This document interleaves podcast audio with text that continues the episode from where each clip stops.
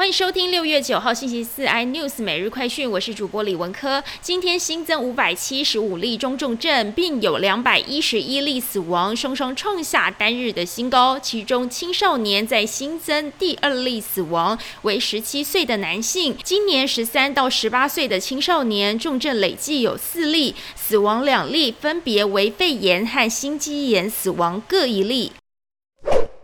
美国 CDC 最新估计指出，Omicron 亚变异株 BA.4 和 BA.5 目前已经占全美新冠病毒病例的百分之十三，高于一周前的百分之七点五以及五月初的百分之一，为美国疫情增添不确定性。另外，莫德纳研发出一款新的二价疫苗，不但可以对抗原始的新冠病毒株，也能有效对抗目前主流的 Omicron 变异株。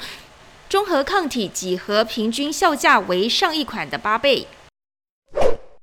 泰国政府今年一月将大麻移出毒品管制名单以后，新的大麻管理法在六月九号正式生效。未来泰国民众可不受限制的在家中自行种植与吸食大麻，不过在公开场合抽大麻或是售卖 THC 超过百分之零点二的大麻加工品，仍然是违法的。